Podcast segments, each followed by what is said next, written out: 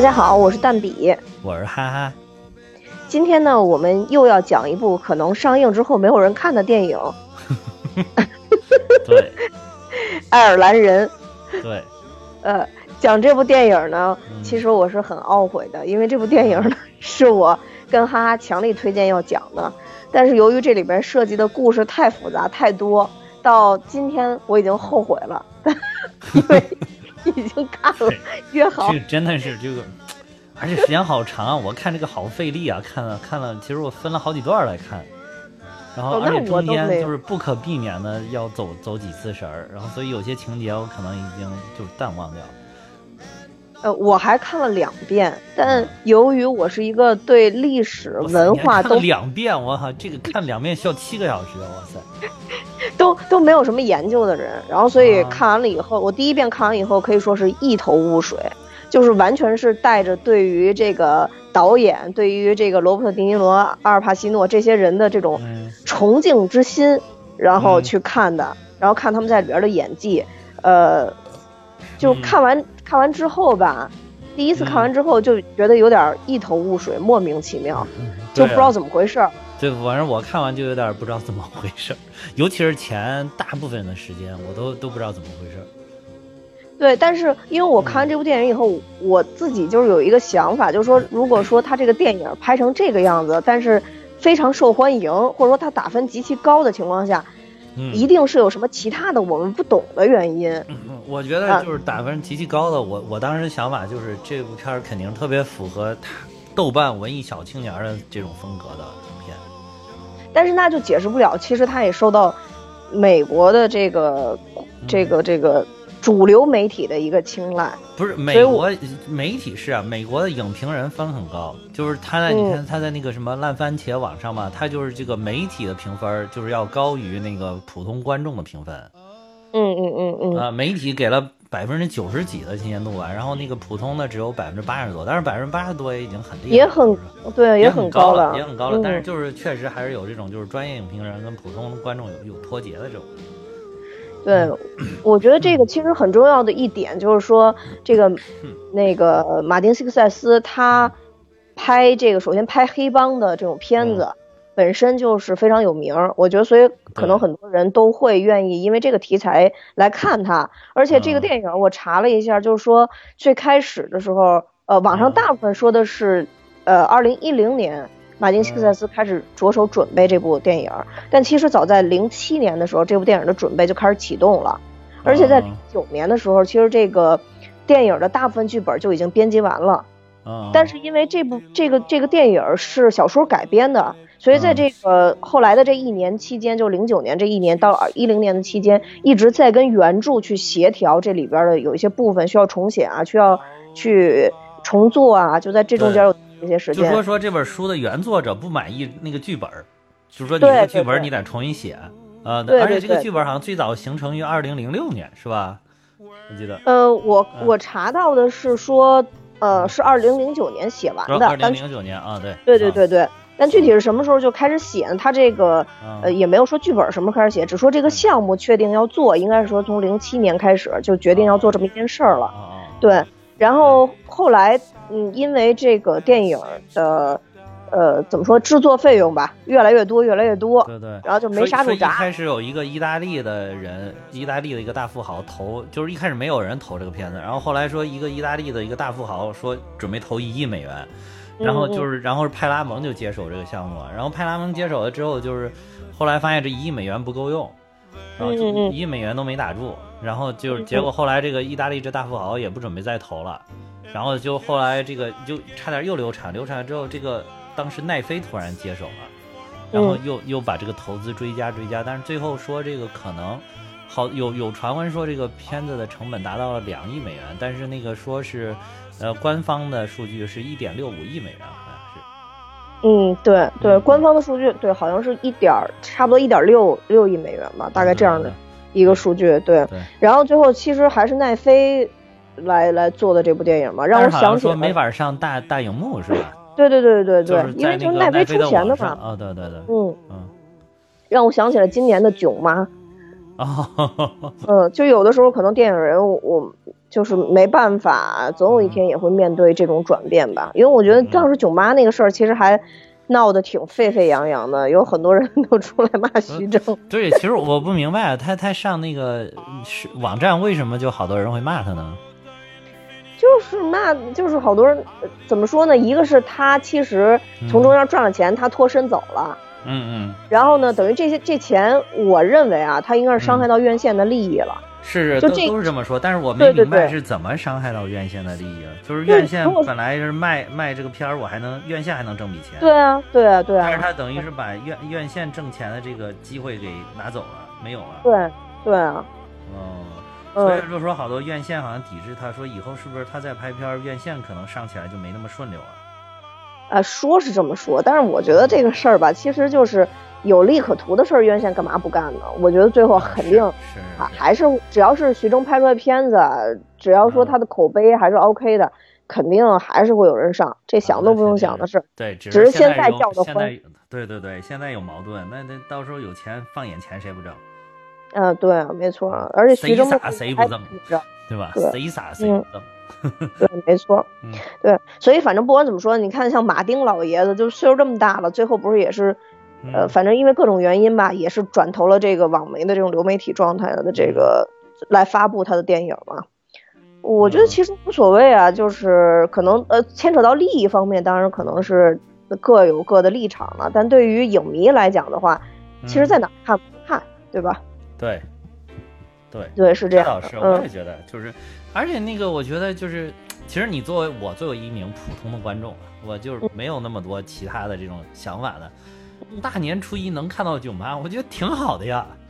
我当即就在那个院线看了，就是就在大大大电视上看了。啊，我也是，就是感觉很好啊，我觉得挺好的。对，是啊，就是其实其实他这个这部操作做的特别，为什么大家都赞这个？我真觉得，我觉得其实是为人民服务了，我感觉。就是都赞头条系，就是因为头条系一下收获了大量的用户。嗯。这个不是说一般的投入就是可以换过来的，因为他这就他不收费嘛，然后相当于就是免费的给。不收费，我觉得挺良心的呀，只有企业家愿意出这个钱。都，好几个亿，为什么不挣呢？就就换取了大批的用户嘛，然后所以就是让，而且我最最作为一个就是非常萌妹的一个这个普通观众，我觉得还真的，我是受益啦，对吧？我是受益人呐。对对对，没错，嗯，对。然后说回他刚才那投资啊，其实他主要因为那个投资超标，还是因为这几位老戏骨确实岁数太大了，就是靠化妆已经解决不了这个问题了，所以也是用了。这个减龄的技术，那减龄技术其实之之前咱们也讲过嘛，就蚁人一的时候，呃，迈克尔道格拉斯就是用的这个技术嘛，然后让。我跟你说，但是为什么这个钱还花的有点多？是因为他们没有用一般的减龄技术。嗯嗯嗯。就是跟你说的那个什么过去的，你说蚁人还有什么，包括小萝卜唐尼他们那个减龄技术还完全不一样。嗯嗯。就是。这几位老戏骨非常的有个性，可能也是到了一定的地位了。人就是说，老子就不喜欢戴那种东西，人家不喜欢在我脸上点点点点点儿，然后我就这么演，你到时候你们后期再做。所以就是等于说，这个制片方他们找了特效团队，专门又研究了一套这个减龄的做法。嗯，说他们演的时候是完全就是老老人的样子演的，正常演。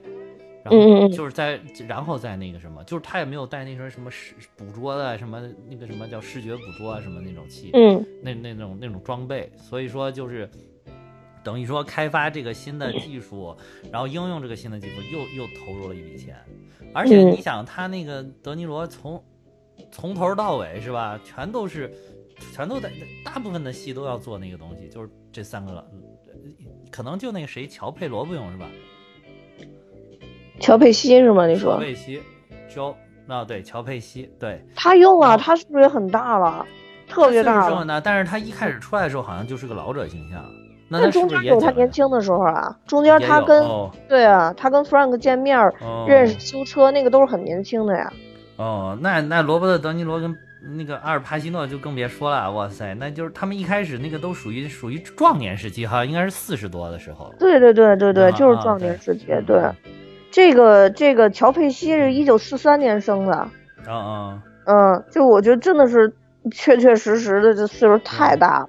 对，罗伯特·迪尼罗也是四三年，太真任性。人家就是前面有这么多电影开发出来的那种，就是说说动作捕捉、视觉采集的这种这种表情采面部采集的这个技术，居然人家偏不用，太任性了。如果用那个，可能人现成技术还会稍微便宜一点。对，嗯，反正我觉得这三个人挺牛的，就是从年龄上来讲，阿尔帕西诺四零年，那两个四三年，岁数都够大的。然后，对，但是其实这里边。包括罗伯特·迪尼罗还算是有一点点的动作戏，就是 就是有一点点动作戏，就是他帮他女儿去打那个杂货铺老板的时候，呃，就还有一点点动作戏。但当时我他你好多呀，后面开枪的都是动作戏啊。啊，那也算动作戏，他那开枪太太干脆了，跟发哥那种动作戏。我对这里边最有好感的，其实就是他这个杀人非常的干脆。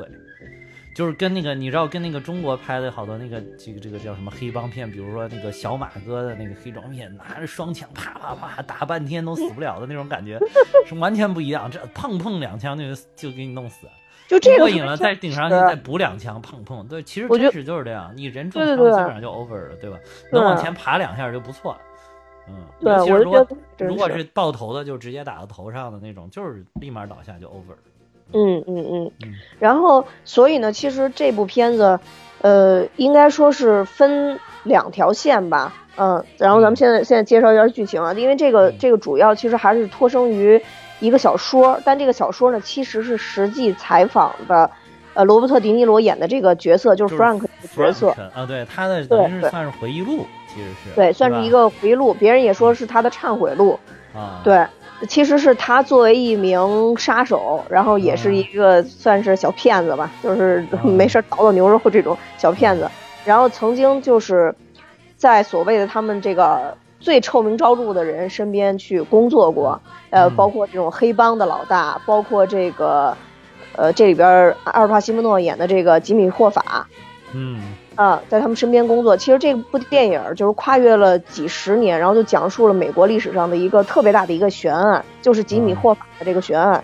那我吉米霍法的这个悬案本身是一个失踪案啊，呃，就是称号称是五大失踪案之一啊。当然，就是其他的失踪案，其实我也看了一下，其他失踪案要么就是什么冒险家，要么就是跳伞的，还有就是那种越狱的，就是。就是那种，就像他这种属属于特别大牌的，然后，呃，失踪的，呃，他是唯一一个。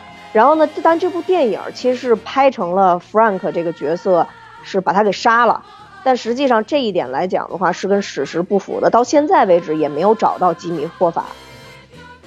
啊，呃，其实有很多人传闻说，当年确实是看吉米霍法上了被被绑上了一个卡车，就相当于被绑架了。嗯，但是实际后边发生了什么事儿，谁也不知道。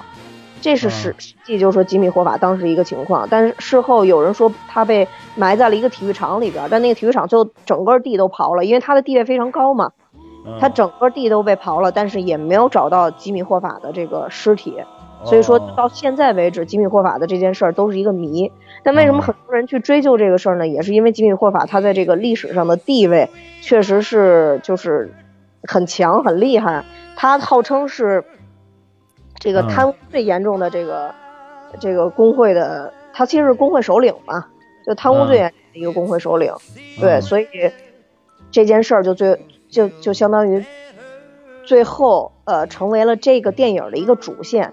当时我第一遍看就怎么看也看不下去，就是觉得确实是很缓慢。当时因为我是很喜欢罗伯特·迪尼罗，包括之前看小丑，我不是也是去看他那个自杀的那个，他不是最近一直想被被那个被人拿枪打死吗？嗯，就是之前那个研究那个，我也是因为觉得就是罗伯特·迪尼罗这个人特别有味道。然后这个一开始我看也是因为看罗伯特·迪尼罗，因为我不喜欢阿尔帕西诺。然后，然后在为什么呢？我觉得阿尔帕西诺演的很好啊，这里边他演的。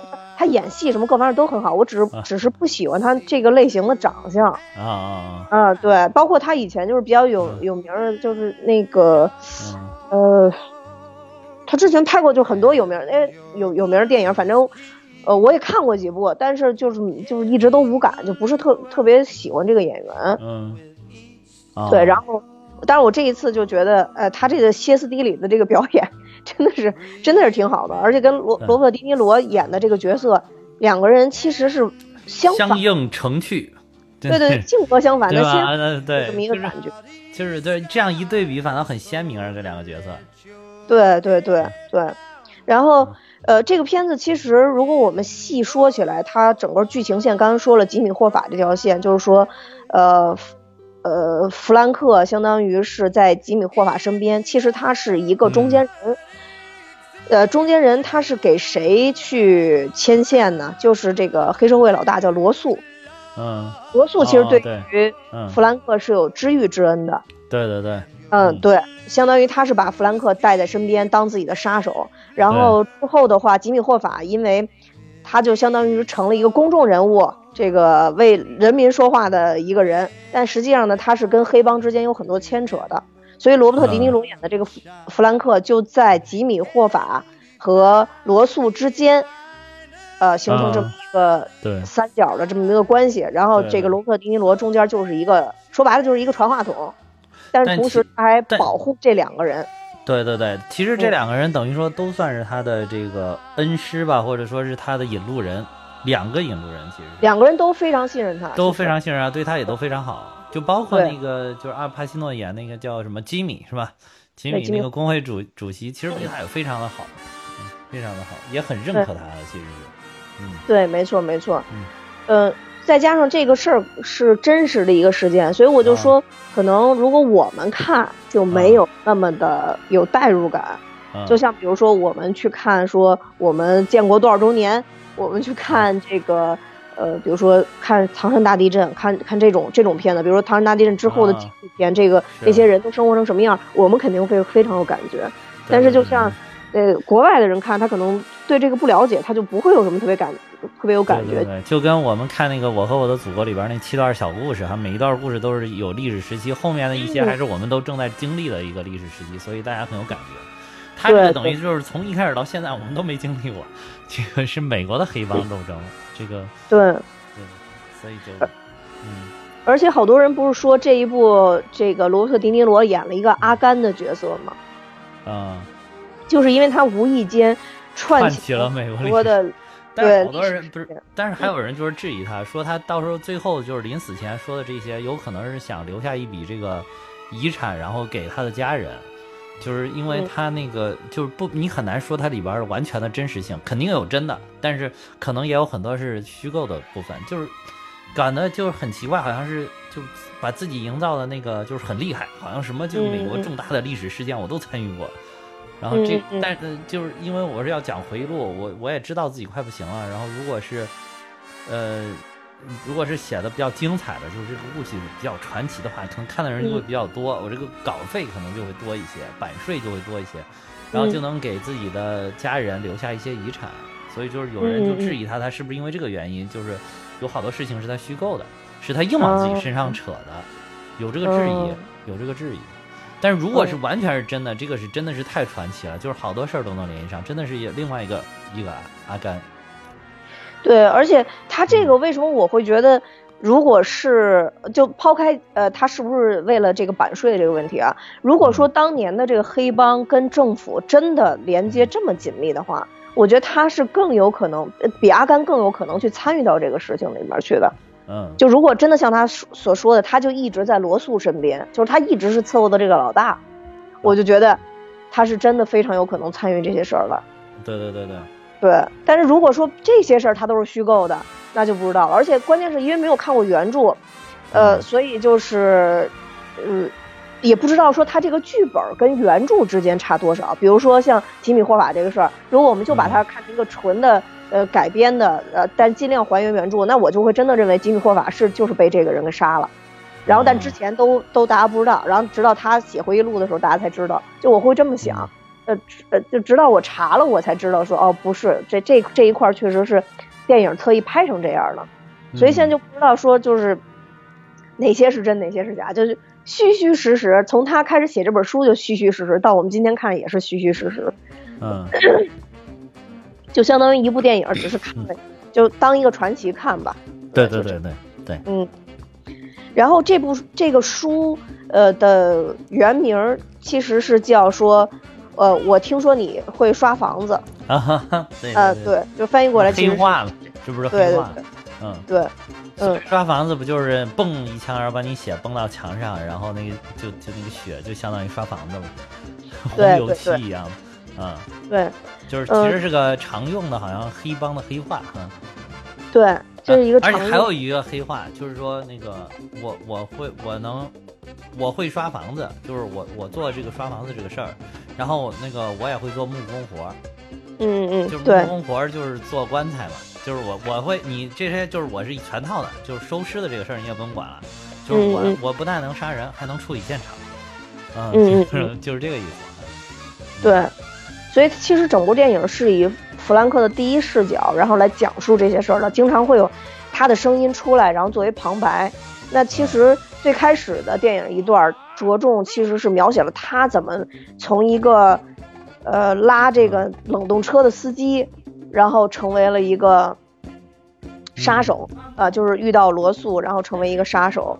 呃，那再往后的话，其实就更多的是他跟阿尔帕西诺的中间的一个标戏，就是跟呃弗兰克跟吉米霍法之间的关系，然后到最后又回归到呃呃罗素要求弗兰克把吉米霍法杀掉之后，然后相当于又是罗素跟弗兰克之后的生活，包括他们进监狱之后是一个什么样子，然后其实是是是这样写的，它里边的时间线略有点儿略有点儿乱，因为它一开始就是最老的弗兰克的一个回忆，但他回忆的时候呢，又不是回忆的说他们最年轻的时候，又是从，呃，其实他跟罗素都老了，呃的一次这公路公路之行，然后开始回忆的，嗯，然后对吧？对所以他的整整个顺序其实是时间线是有点乱的，对，就是先是倒叙，然后演着演着你要接上了他们这个公路旅行，对对对对对，没错。嗯因为最开始咱们刚刚也说了，其实，呃，罗素是在有一个算是休息站、加油站啊认识的这个弗兰克。嗯，见面的时候呢，弗兰克其实在修车，对，罗素呢特别有气场，然后就就嗯。帮着这个弗兰克把车给查的有什么问题啊，就给查修好修好。了，对，对，当时其实弗兰克就有意识到说这个人，呃，不简单，是个老板。他刚他他原话就说这个应该是个老板，对，呃对，但实际上他应该没有想到说之后他跟罗素有这么大的一个缘分。对，对，在呃电影在推进的过程中呢，其实我刚刚说了，第一段主要是拍弗兰克的，其实就讲了他，包括他一开始去送这个牛肉，然后他在嗯中间老偷牛肉出去，然后全其实是转卖到另外一个地方嘛，嗯对吧？对转卖到另外一个地方，然后从从这里边去谋取钱财。哦，对了，他这还不是说从他那个什么中间一段开始，他是先是从他几乎是影片的最后开始回忆的，就是他等于是最后开始的，最后开始他是回忆他这件事，但是在他回忆里边他还有个倒叙，对啊回忆里边他是先回忆了那个他们开车去参加谁的对一个好朋友的孩子的婚礼，对然后那个，然后在这个时候又有一个倒叙，又有一个倒叙，演着演着又接上了这个去参加婚礼的事儿，然后演着演着一直演到最后，他坐在那个等于养老院一样的地方哈。对对对，就其实已经已经嗯对，已经从从监狱里边出来了嘛。所以这个时间线好像是是有点儿两个两次倒叙，等于是。对对对，因为就是他回忆的时候，先回忆他跟罗素后边的这个事，嗯。就是开车的这段经历嘛。但嗯。其实，在开车的路上，他们经过一个休息站，他跟罗素说：“嗯你还记得当年呃在这个地方吗？”然后罗素说：“啊，是在这儿吗？”其实就是他们俩第一次见面的地方，又把嗯。回忆又往时间又往前推，又往前拉，然后嗯。找到说当时他们这个这个在一块儿相遇的这个地方。然后其实他认识罗素，他就是一开始都是这种小偷小摸，什么倒卖牛肉啊，什么乱七八糟这些。但是后来的话，他其实是想他想多赚钱嘛，多赚外快。有一个根本性原因，其实是他同时是一，应该说他是一算一个好父亲吧，他对他自己的女儿特别的好，所以他之前也坦白说他想赚外快，就是想通过各种方式赚外快，所以就是有一个算是黑帮界的小喽啰吧，然后就让他去烧一个毁一个工厂，嗯，但是那个工厂恰好就是罗素的一个朋友对。弄的这个工厂，对。对，相当于他们是一个体系下边的。对，结果弗兰克知道这个事儿以后，立刻把小喽啰给反杀了，就是那是他 第一次在里边开枪杀 whisper，人。就是那个 whisper 悄悄话了，然后有昵称叫 whisper，嗯对，嗯，是一个那个是什么工厂？是一个，反正是一个小工厂，对，是个小工厂，对，是一个特别小的小工厂。嗯然后，呃，他把他反杀的那一幕，我印象特别深。一个是我也觉得那种那种杀人的状态是非常的真实的，另外一个我也觉得罗伯特·迪尼罗演的时候太酷了，就是确实是让你毫无准备。对对对，那个男的还说：“哎，我还以为你从那边过来呢。”然后跑洗衣厂，洗衣厂，对对就对就就没了。对，嗯，然后最这逗的边杀人好像都都可干脆，这个这个好像是他第一是第一次杀人，应该是就是杀这个 whisper，对，就是在电对在电视里边是第一次杀人，就是不是真实的也是第一次杀人，不不不不是第一次杀人，不是第一次杀人。他呃回溯他原来在战场上的时候，啊啊！说战场对对对在战场上是，但是我就说就是他加入这个黑帮之后，好像这是第一次开工，对对对，第一次开工。啊、对，因为罗素听呃听到他会意大利语，而且上过战场，就对他特别满意嘛。因为罗素觉得说上过战场的人肯定特别忠诚，而且再加上之前呃就是他牛肉的那个事件，其实他是有同伙的嘛，在中间帮他倒卖，然后包括他给人塞钱，他一个人都没供出来。这事儿罗素也知道，就是然后所以就觉得他特别很很仗义，很义气很，仗义，对，很爷们儿，对对对对还有一个就是当兵的，就是毕竟在战场上也杀过人，所以杀人并不陌生。其实，对，就就觉得就是一个处，就是要处理一件事情。对对对，啊我觉得那个就一开始他是第一次就是杀那个 Whisper 之前的那个，我觉得还挺有意思的。他去往那儿一坐，然后明，我觉得他反应特别快，就是马上就知道了这个到底是怎么回事儿，对吧？嗯就是为什么今天要叫我来这个事情，然后而且就是立马就知道到底哪边才是大佬，就是对我我去哪边，我我才应该侧重于哪边。就是就是 Russell 的这个朋友呢，就是 Russell 他这个就是开洗衣厂，开另外一个比较大的那个洗衣厂的那个朋友，就是那那个也是个黑帮大佬，但我我我忘了记不清他是在里边叫什么，但是就是说那个黑帮大佬也是确有其人，那个黑帮大佬是是一个比较温和派的黑帮黑帮大佬，他一般不不杀人，就是他是一种属属于话事人的那种，就是怎么说呢，有点像老炮的风格。就是他，他一般是有事儿了之后，先把人叫过来，咱们理论理论，说一说。就是我以我的压威力，我以我的这个叫什么，这个就是我先是咱们咱们先把这个事情说清楚，然后我以我的这个权威，我以我的这个这个权权威的这个这个方面，我来压制你。嗯嗯如果不行了再动手。所以就是这个，所以包括这件事儿，就是说很符合真真实的情况，就是这个人就是喜欢先把你找过来，咱们聊一聊。如果你就是识相的话，这事儿咱们都好说；不识相的话再动手。跟那个 Russell 是两个风格，Russell 就是你一看就是老谋深算，这个心狠手辣那种。嗯，对嗯，他们就是罗素跟这个，呃，就是这个黑帮老大叫安杰罗，就是跟就是罗素跟安杰罗都属于是意大利这个这这支下边的。对，意大利黑手党，对对对对对对，都是意大利裔的黑帮分子，算是对好。像这个黑手党好多都是意大利的，这是为啥？我我真对啊不明白啊，好像美国的好多都是意大利裔的黑手党，不知道意大利人比较牛吧？人我我这两天经常看 是不是？看那个抖音说意大利人的存在就是一个 bug，就就是因为这次这个疫情刷出了意大利人各种行为，然后我觉得太逗了。什么封城了之后，不是说那个意大利就是特别严重，第一个城市当时就先封封掉了嘛，封城之后说全城都不上班，大家休息在家，然后我们避免疫情，然后封城，老百姓走上街头庆祝休息。啊，然后我觉得，我觉得意大利人的脑回路真的特别惊奇。惊奇，对，怪不得这个艺术品都都非常的成功，因为这个 可能就是有艺术家的思维，都是对，然后非常的跳脱，非常的超越。对他不是最近宣布说，哎，是昨天前天宣布说要十一个城市嘛，刚刚通十一个省，好像哦，十一个省市，嗯然后要然后那个所有人都是是是刚刚那个议会好像通过了这个法案了，嗯。关键是在跑的这些人，我看了一下视频，嗯，几乎没有人戴口罩，啊没有，聚对，几乎集在在在，铁，路上。我我都觉得特别特别奇怪，然后就不是觉得国外都没有什么人戴口罩。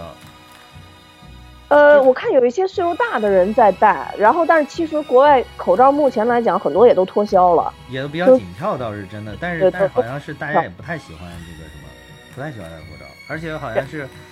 国外的这种就是说，他们那种体制可能就是我政作为政府，我我将这个事情公布了，我提醒到你了，然后至于怎样是你个人的权利，好像是你自己爱怎么做怎么做。对啊，他们好多都走上街头，让政府还他们自由嘛。啊，对对对对，韩国不也是吗？韩国大邱那边也是，就前几天也是说要怎么怎么隔离啊、戒严什么的，然后都说。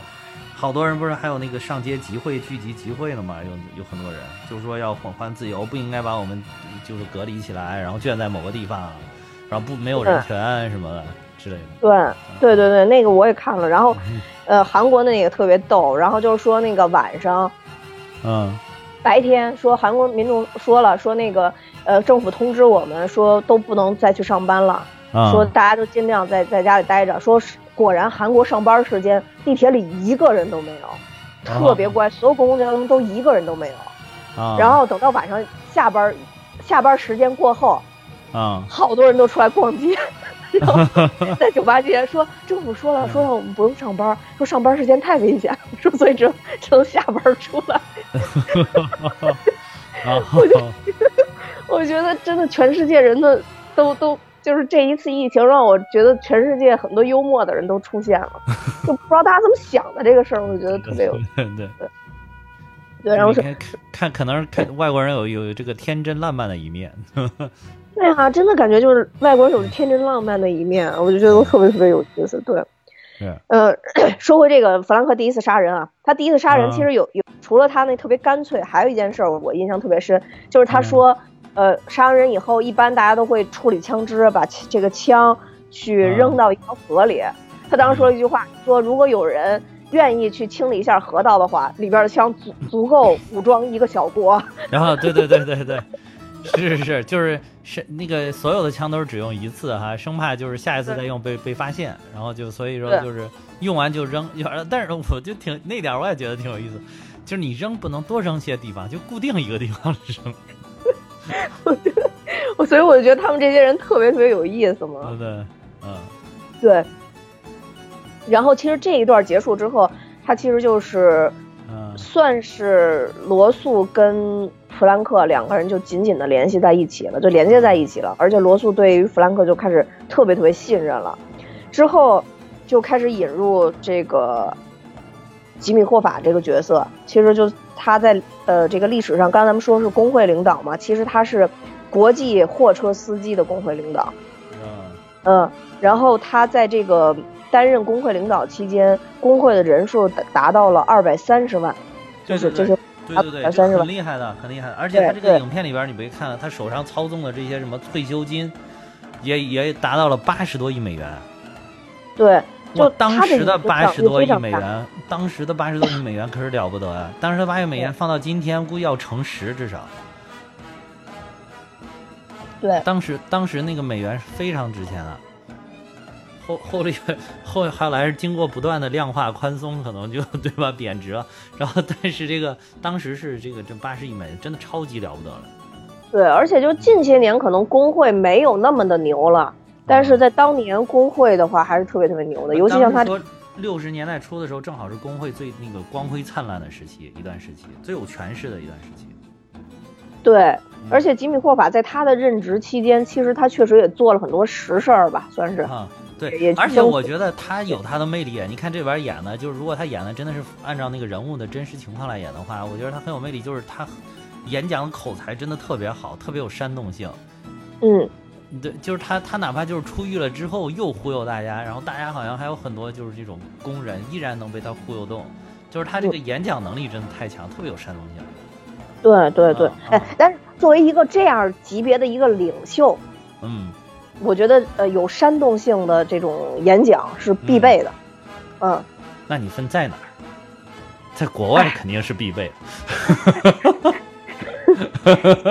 对，我就说电影，我就说电影，在电影里边的领袖也是必备的，对对对，必须得，有煽动性。其实好像国外他们很注重这个啊，就是演讲什么，包括那个就是你你经常看，包括《指环王》什么里面都有那个打仗之前，将领一定要站在这个三军之前，然后发发表简短而激昂的演说，然后鼓舞大家的士气，对吧？对对，这就肯定的了。我觉得，呃，当然了，中国军队作为全世界最有纪律性最强的军队，对，开战之前不是一般也会说两句吗？对吧？是是是，嗯，对吧？都得鼓鼓劲儿，都得鼓鼓劲儿。对，都都得鼓鼓劲儿，都得鼓鼓劲儿。对对对。然后吉米霍法，其实刚才咱们说他就是特别具有领导力，但他跟黑帮的关系是什么呢？其实就是最开始。他跟黑帮呃没有什么特别大的关系，但是在呃他领导工人罢工的过程中，因为有钱人是企业主嘛，对他们各种镇压呀、恐吓啊什么的乱七八糟的，然后他就通过跟黑帮合作反制压。对对对对对，然后又去最早这个其实是他就是对最早的时候不就是他跟那个工会里边的，就是他的反反对他的人，或者说对他权威具有挑战的这些人。或者是还好像还是其他工会是吧？他因为他是卡车工会，应该还有其他工会。好像反正就是在工会这里边，他们有有有不同的利益群体的。这有些人对他形成了挑战，然后他他可能自己有点搞不定，所以他求助于这个 Russ 是吧？Russell。嗯嗯。然后 Russell 这时候就派了这个罗伯特·德尼罗演的这个 Frank 过去支援他，等于是帮他平事儿，帮他平事儿。对吧？然后这样的时候，他们才认识了，然后才最后连接在了一起。对，没错。一方面也是平事儿吧，然后另外一个也特别重要，就是他也需要掌握吉米霍法的一举一动。哦哦，是。嗯，就是没事儿的时候其实都无所谓，但是显然吉米霍法也不是特别好看住的人。你看他那个性格，就在电影里边表现。对对对，压制不住他。对，压制不住，特别的暴躁。说什么？我觉得他特别爱说，就是说跟我约的人迟到时间都没有，绝对没有超过十分钟的。对对对，啊，对对对。然后我就觉得，哎，觉得这个实在是他这太厉害了。对我要是吉米霍法，现在就没你了。啊，在咱们节目早期的时候，你就已经完了。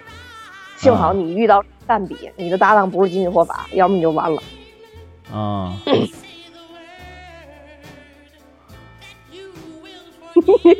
怎么了？你怎么这么平静呢？你这，你在我说这话的时候，你就没有念惜我的好吗？呃，你刚才那句其实说啥我没听到，你因为我溜溜号，我在看看其他的资料。嗯。哦，我就跟你说，我就说吉米法都绝对不允许人迟到十分钟。我说如果我要是吉米霍法的话，啊，那我都死一百回了是吧？对，这个节目早就第第二期就完了。我刚就说的这个话，我刚就说这。默契还是有的，神同步，算算了吧，就吉米霍法也原谅你。是是是，对，不但迟到，而且就是讲着讲着还容易溜号。你看这个思绪又飞走了，刚才。对，这个呃，就这中间其实还有一个特别重要的一个事件，就是美国竞选。啊，是。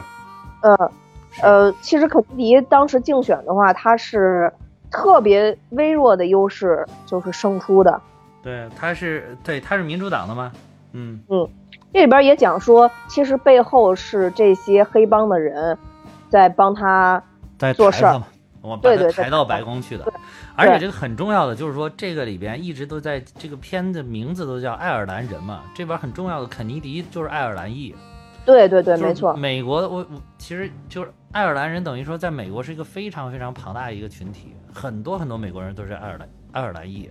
而且就是在美国的总统，好像有百分之四十还是百分之六十都是爱尔兰裔，就是美国历任的总统还不对，就都是爱尔兰裔。然后这个，所以在美国的白宫每年都会有一个爱尔兰节，嗯嗯嗯，就是好像爱尔兰的传统的，它有一个传统的新年，就跟咱们这儿就是回族新年啊什么，跟咱们这个也这个普通的这个我们平常过的新年，好像它的日历是不一样的。嗯嗯嗯，咱们回族朋友有回族的新年嘛。然后就是他们那爱尔兰也一样，就是在那一天，然后白宫是要庆祝的，然后整个白宫也都会拿那种绿色的灯打上，变成那种有很多绿色的，就变成绿色。嗯，它是很隆重的，就是所以这个爱尔兰裔在美国是很有很有影响力的。对对对，是这样，绝对不亚于犹太裔。嗯，其实我查了一下，就是说那个当时也是因为。呃，太太穷困了，然后因为饥饿等各个状况吧，就是这些人就移民，就移民到美国嘛。对对。然后其实嗯最大的一个群体就是德国德裔的移民，哦，其次就是爱尔兰裔。对就是爱尔兰裔，你刚不是也说特别大嘛？它是第二大的。对我当时用我的思维理解了一下，其实嗯就是跟闯关东是一样的，太饿了。还有走西口，对太饿了。闯闯关东跟走西口真的差不多。对对对，咱们就可以理解，就肯尼迪他们家是第一代闯关东闯过来的，闯到了美国。对对对。这么讲，大家应该能比较理解啊。然后他就是是是第一代的爱尔兰裔，然后到的美国肯尼迪家族就。就是这个意思，就是这个意思。对，对对对对对。嗯，然后所以说，呃，就像刚刚哈哈说的是，这个有很大比例的美国总统都是从爱尔兰裔产出的，因为对，这个爱尔兰的势力在高层就有有势力，而且另外在黑帮这一届也有爱尔兰这么一支。是。所以就等于说，嗯，爱尔兰裔不但去了美国，而且呃，他呃跻身了美国的上游社会。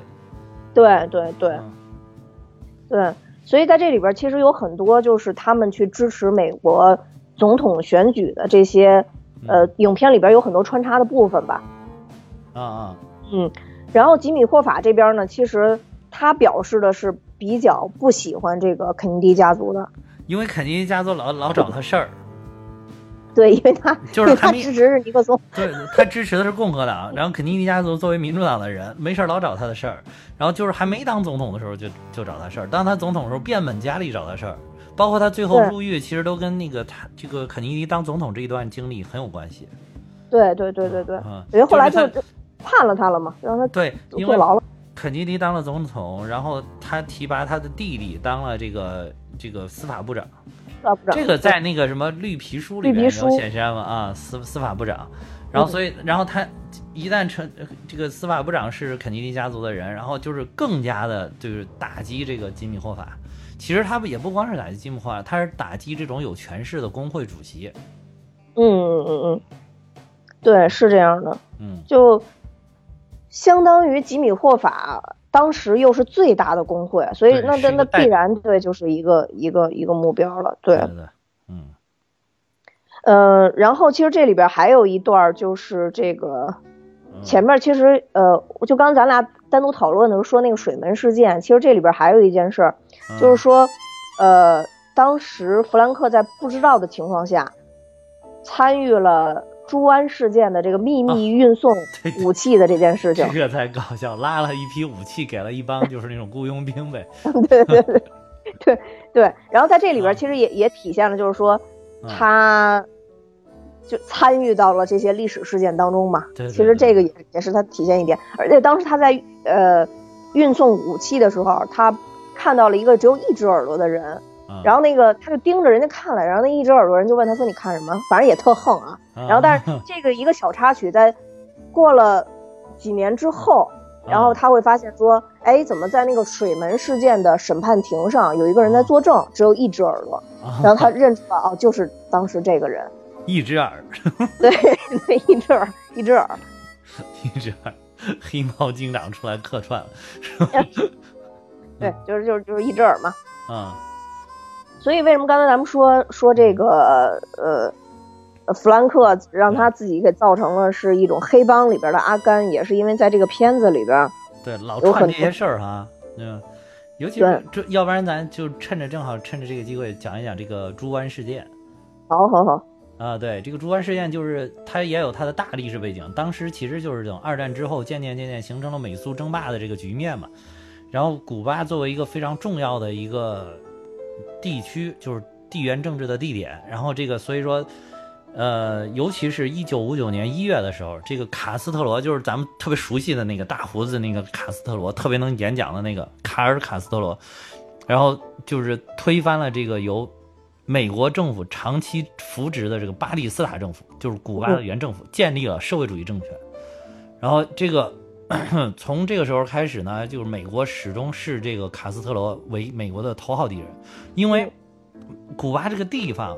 离美国最近的海海岸只有一百多公里远，所以等于说是美国特别怕，就尤其在美苏争霸的这个时期，美国特别怕苏联利用古巴这个地方成为对抗美国的桥头堡。嗯，然后其实果然后面的后续事件是有这个意思的，就是这个猪湾事件后面还发生了一起事件，是叫这个古巴导弹危机。这个可以咱们先讲完猪湾事件，然后猪湾事件呢，就是这个当时呢，因为这个卡斯特罗政府就是推翻了原来的这美国扶持政府，所以美国的中央情报局就开始想办法看怎么能够颠覆卡斯特罗政府，然后于是就想了一招，就是这个。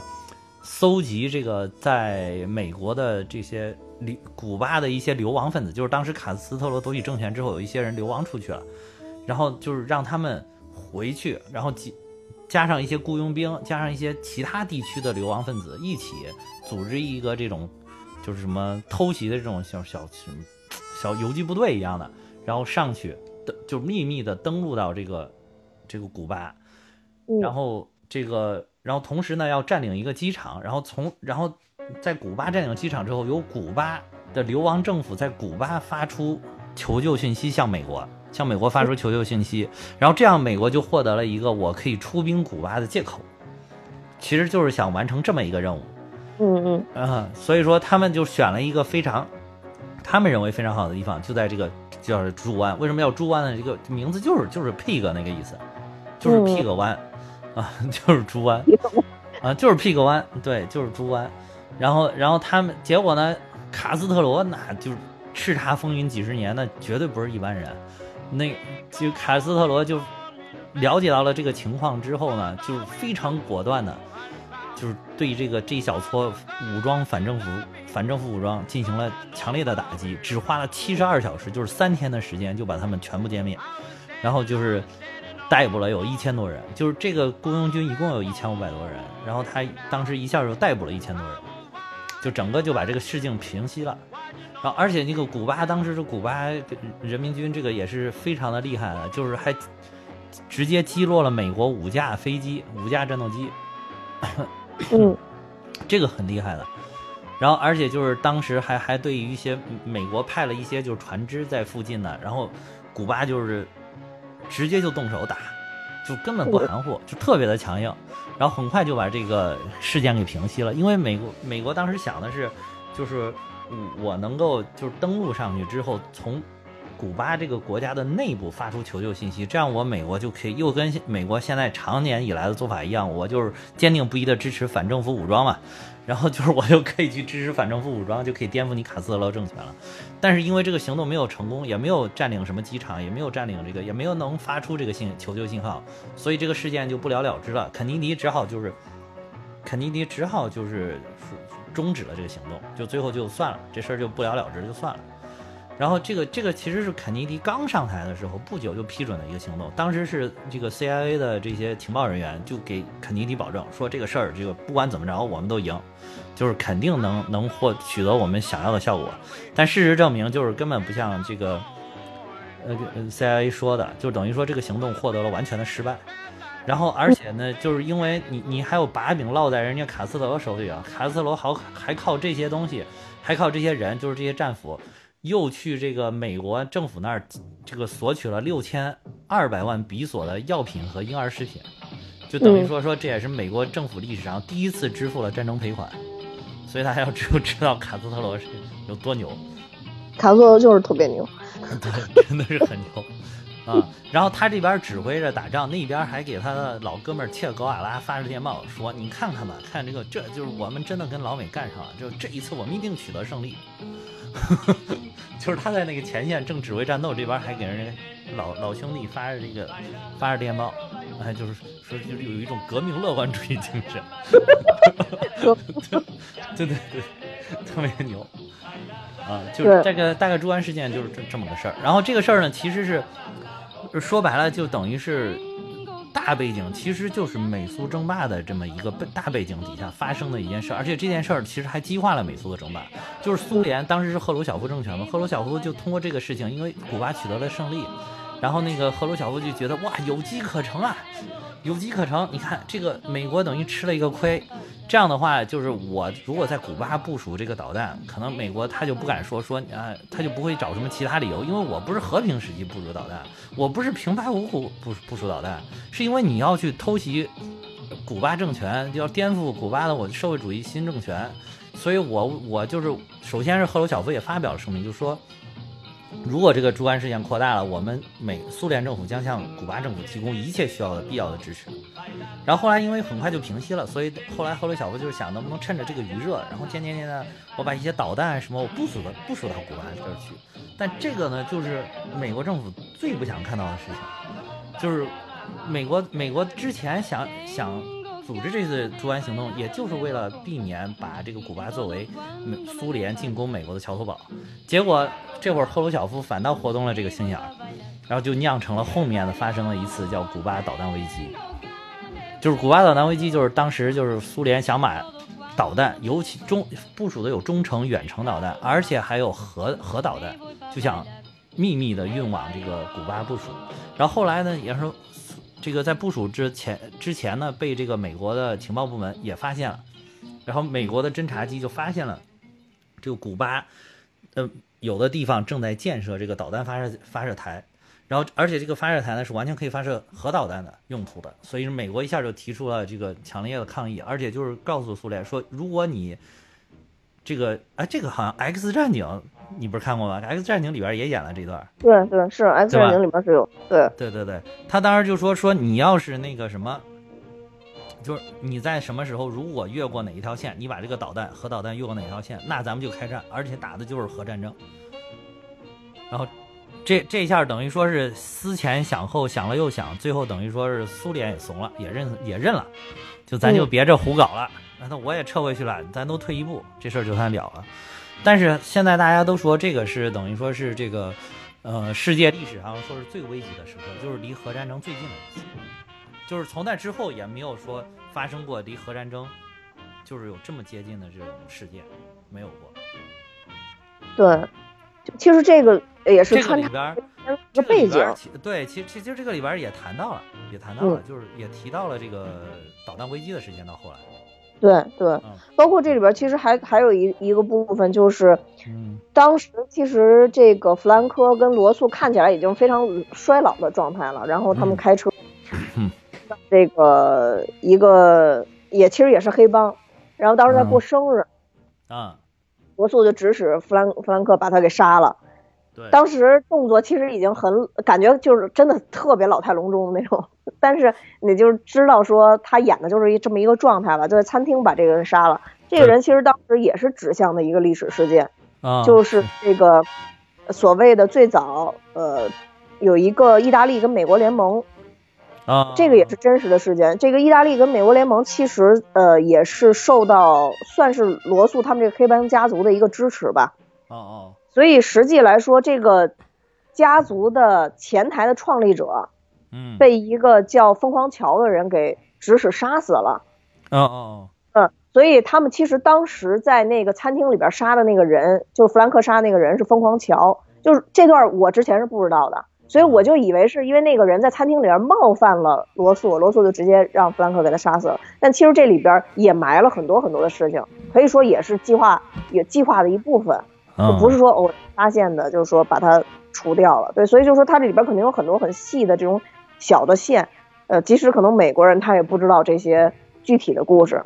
对对对对对，真的是，真的美国人都不一定知道这东西。对，然后包括这里边其实有一个算是真实的，呃，比较还原当时的历史吧，就是说肯尼迪被呃遇刺的时候，其实吉米霍法是在吃正在吃甜品，吃冰激凌。哦。啊，这个这个电影里边其实也演了。就是电影里边演的，就是说，他听到肯尼迪遇刺了以后特别开心，嗯啊，然后呢回到餐桌上，然后这这一幕基本结束，他也没再继续吃冰激凌什么的。但现实里边是当时吉米听到这个消息以后特别的开心，不但回去以后赶紧把这个冰激凌给吃了，然后还骂了肯尼迪一顿。对，这才是真，就是真的挺有他的性格的感觉，就是在这里很符合这个举动，很符合就是他这里边的这个人设，我感觉，就是说明这个电影里边表现他真实的性格，他就是这个样子。对，可能就比他电影里表现的还要狂妄，感觉。对对对对，而且就是肯尼迪是在美国历史上口碑相当好的一个，你没看那个电影里边演的一幕，就是大家听到这个遇刺的时候都纷纷流下了热泪。嗯嗯嗯，对吧？对，是是这样的。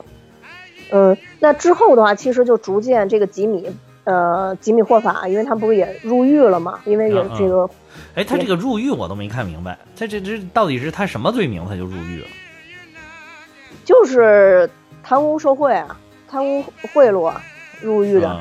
对，而且他在呃实际历史上也是刚才说了，就是呃在工会里边贪污贿赂最大的一个一个这个这个领导领导者，算是对。但其实他入狱之后还是算是垂帘听政嘛，因为那个，嗯，像弗兰克什么的，他们都定期的还是会去传话呀什么的，就给给给吉米他一些帮助，所以他其实是在监狱里还在控制这个实际的这个这个团组织是吧？而且他当时选了一个副手，不是本来也是他不是很能看得上嘛，就觉得能力不是太强，叫什么 Face 是吧？那个叫 Face，对对对对对。然后其实这个吉米因为对弗兰克特别的认可嘛，嗯，呃，还让他去当了一个那个三二六工会主席。哦，对对对，给他也提拔，这个是等于说是真正让这个弗兰克走上人生巅峰了，其实是。对对对。就是他一开始，你你毕竟是一个黑帮里边打杂的，就是干脏活的这种这种人。对，真的。就是他他这里边，我记得这个电影里面他也说了，就是说他也反思说自己什么时候才能真正走上一个就是。比较稳定的一种工作，一种生活，而不是说整天打打杀杀去什么干这种血腥的事情，对吧？他也是想，就是人一般也都会有这种需求，就是我什么时候能洗白，什么时候能能那个把把我这些黑钱都变白钱啊什么之类这种东西。对，没错，没错。所以说，其实是那个，我就是弗兰克也也也因为这些事情，也一直到最后也都非常感激他的，其实。对，其实都很感激他，而且罗素其实到最后很多年之后，他们俩聊的时候都在说，其实这个吉米不是一个坏人。对对对。在说，而且他家里人也都特别好，什么，但但没没有办法，我觉得不是罗素这种人就干不了黑帮老大这活儿。是。就他特别知道，就是这个该什么时候放手就什么时候放手，该什么时候弄死谁就什么时候弄死谁。对对对。当然，当然，弗兰克也也是很厉害，他执行的时候也是绝不手软的，但主要还是因为。吉米霍法，说实话就是不听召唤了，但说白了就是不听召唤了。对对对，就是，嗯嗯，对。然后在电影里边还各种骂龟孙子，你是龟孙子，他是龟孙子，是相互之间传话骂龟孙子，让弗兰克一直传话。那一段也挺逗的，传话内容全是对骂龟孙子那段。那 那个也特别逗。然后最关键就是，我觉得他这里边其实有一个吉米霍法，确实是有点。过分了吧？我觉得就是吉米霍法，他在里边讲了黑帮的一些手段。啊，是，嗯，对对对，这个就是好像就太越界。也也有他的原因，就是因为他出去了四年，蹲完了之后出去了之后，虽然他一直都垂帘听政，但是他的影响力其实还是大大下降了，确实受到了很大程度的削弱。所以他还想重新恢复昔日的辉煌，要重新执掌整个工会。所以说他希望能够得到一些这个。呃，黑帮的支持，然后也，但是黑帮呢，这时候跟他之前的那个继任者那个费子已经是深度的结合了，而且那个费子不像他这么这么强势，就是他跟黑帮是有来有往、讨价还价的这种。费子基本上就是黑帮觉得你这八十多亿退休金该往哪儿投，他就往哪儿投，人家从他那儿该要要钱他都给，就拼很顺畅。所以说，等于说黑帮后来发现，哎，这个好像是个更听话、更好的合作伙伴，就是渐渐渐渐，确实跟他有点疏离。这个时候呢，他为了打败这个 Face，其实他就是想通过揭露一些他跟黑帮之间的这些勾连，然后等于抹黑他嘛，就是。然后，但是呢，这个我觉得其实 Russell 也已经是仁至义尽了。其实他也在跟他那些黑帮就是很不满的兄弟们都在解释嘛，说，哎呀，这是选举手段，选举手段啊，冷静冷静，不要着急，不要着急。对，其实，嗯嗯。而且，其实罗素在。最后，相当于是痛下杀手之前，还跟吉米去沟通过一次，就说这个工会的事儿。去跟他沟通了一次呢。对对对，然后吉米呃，等于吉米就坚持说说这是我的工会，就相当于我说了算，对得这一下就完了，给自己买了一张船票。对对，这就等于是就是给脸不要脸了，有点。对对，给脸不要脸了。所以最后就是我觉得非常牛的，就是弗兰克自己去执行这件事儿。啊，我觉得这点确实是一个，就是这个全片的一个最高潮了吧？最高潮，对，最高潮，绝对最高潮。嗯，而且其实我觉得罗伯特·迪尼罗，我不知道是导演安排的还是他那么演的，他跟杀别人是不一样的。他没有说，他一进屋其实就把枪举起来了，但当时没动手。他犹豫了，犹豫。对他犹豫了，嗯，直到有点下不去手。吉米对，直到吉米转身马上要出屋子了，他他知道可能就不得不下手，然后砰砰两枪。哎，就你你就从整个事件来看，从他从一开始要不要把这个事情真相告诉给这个谁吉米，一直到最后他要他要去执行的时候，就是他突然知道这个 Russell 是要让他亲自去执行这个事情的时候，他都表示的震惊，一直到最后他在那个屋子里边的犹豫。包括他嗯路上一直路上经历的这个表情，你看他很凝重的表情，你就感觉到他跟吉米其实还是有有情感、有情谊在里面，不是不是像跟普通黑帮相处的那种，就是咱们就是完全的利益啊或者是什么的这种勾结，并不是，有自己的个人情感在里边了。就是一个是吉米毕竟是提携他给了一个特别体面的一个工作，而且让他的荣誉等身嘛，你看最后还有那那么辉煌的一个叫什么工会的一个奖项都给了他。而且那个社会名流全都出席了，就是等于说，他要没有吉米给他这个平台，他根本就不可能想象这样的生活。嗯，呃，对，没错没错，确实是这样的。而且包括他当时就是晚上在那个酒店里面睡觉的时候呢，他就一直都睡不着，就是一直看着电话，想我要不要打这个电话给那个吉米来说一声。但是我觉得弗兰克最牛的一点就是他知道什么时候该办什么事，一个是能办到什么程度，什么是这个事情什么样的事情我是真的无能为力了，他心里边明镜似的，而且他真的能做到。嗯嗯嗯嗯嗯，对，没错。所以就是当时看到那块儿的时候，还是有点觉得有点心酸的。挺心酸的，挺心酸，而且而且关键是吉米也特别的认可他，吉米真的把他当亲兄弟看。吉米之前就是在那个训斥他的下属工会那些下属的时候，因为没有照顾到他在场的情况，其实我我相信他也不是冲他发火，因为他一直帮，因为这个 Frank 一直帮他很得力，他主要是骂他那些蠢下属，应该是。结果就是因为他也真那个 Frank 也在底下，所以一生气转身就走了嘛。然后结果他马上就追出来，又把他劝回来了，就说我根本就不是在说你，我是在说那帮傻瓜，对吧？对对对对，那帮傻叉，咱跟你就没有任何关系。然后就是你千万不要往心里去，就是一直到最后这一点，包括你看他转身走的时候，他是叫上那个谁一块儿走的，说赶快走，这有问题，说咱们赶快走。他是说的是我们赶快走，他不是说我赶快走。对对对对对，没错。他他拍了，真的是被自己一信任的人杀了。对，他还拉了他一下，就拉着他想赶快走。对，结果他这样，他一看他要走，他一开始很犹豫，但是他一看他要走了，这会儿才终于下去手，因为他知道，如果这个吉米从这个屋子里边成功的走了出去，又活了下来，那最后死的就是他或者他的家人。对，而且其实就是他的线路一直是忠诚。对。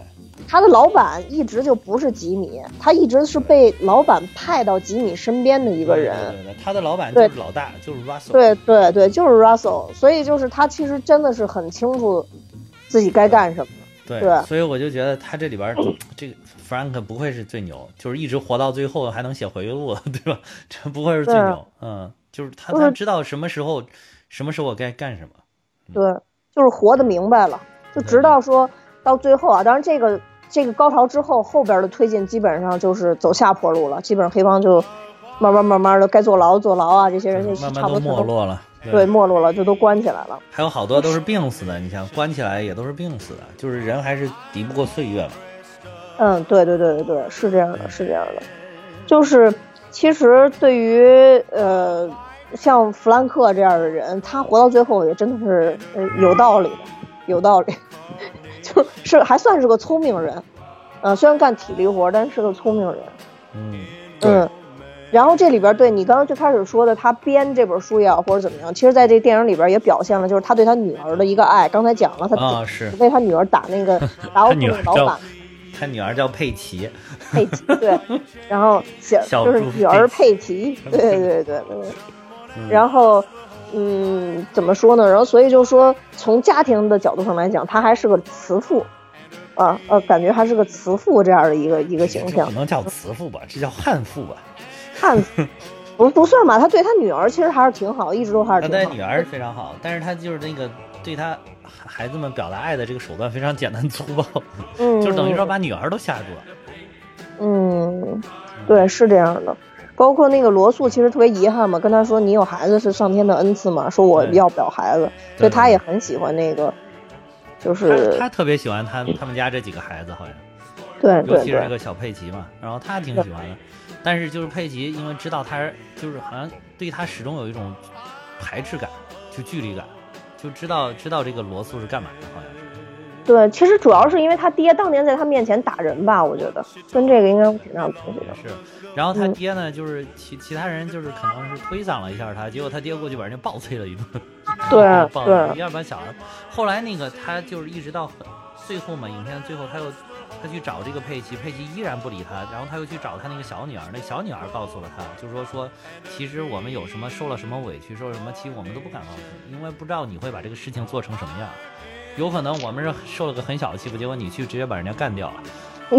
其实他们都都很清楚，对对他爸老大半夜提溜大包出去干活去，这谁受不了这？对对对对，然后而且他在那个佩奇面前是真正的哇，把人家推到地上不说，打打打，最后还还朝人家手上不停的踩，对，暴打真的是暴打。对对对，嗯，所以说就等于把自己小孩都吓住了，就等于说他其实很爱他的这些孩子们，但是他的种种做法反倒把他孩子推开了。嗯嗯嗯，对。哎，反正总之这个故事大概就是这么一个故事吧，不管它是真是假，因为这里边有很多事情还是像咱们说的，它都是弗兰克自己说的嘛。嗯但总体来说，他也不影响，这是一个他这一生是很精彩的，很很精彩的一生吧。嗯嗯，对，嗯，其他的好像没有什么了吧？嗯，反正你还有什么要补充？我倒也没什么补充的，我就是觉得需要说的就是这几个老戏骨真的太牛了。我觉得如果斯科塞斯自己能在里面再演一个什么角色就更好了。啊，对吧？斯科，我觉得斯科塞斯还是就是挺适合这个片儿的。他虽然他其实完全可以自导自演啊。对，就是他，他真的是对对于这种黑帮类型的真的是有钟情的。对，嗯，行吧，那那那我们就差不多今天就到这儿吧。嗯嗯，也说的挺多了。嗯、那呃，最后也要跟大家说，我们现在蛋米哈哈有自己的群了，然后大家可以看节目说明就可以加到我们群里边。呃，也非常感谢今天大家的收听，那我们今天就到这儿，拜拜。呃为什么觉得今天结束的好突兀？因为每次我要结束的时候，你都有一大堆话要插，今天你选择了沉默。是吗？哦，但是我还是觉得有点突兀，反正。嗯好的，拜拜，谢谢大家，拜拜。行，好吧，再见。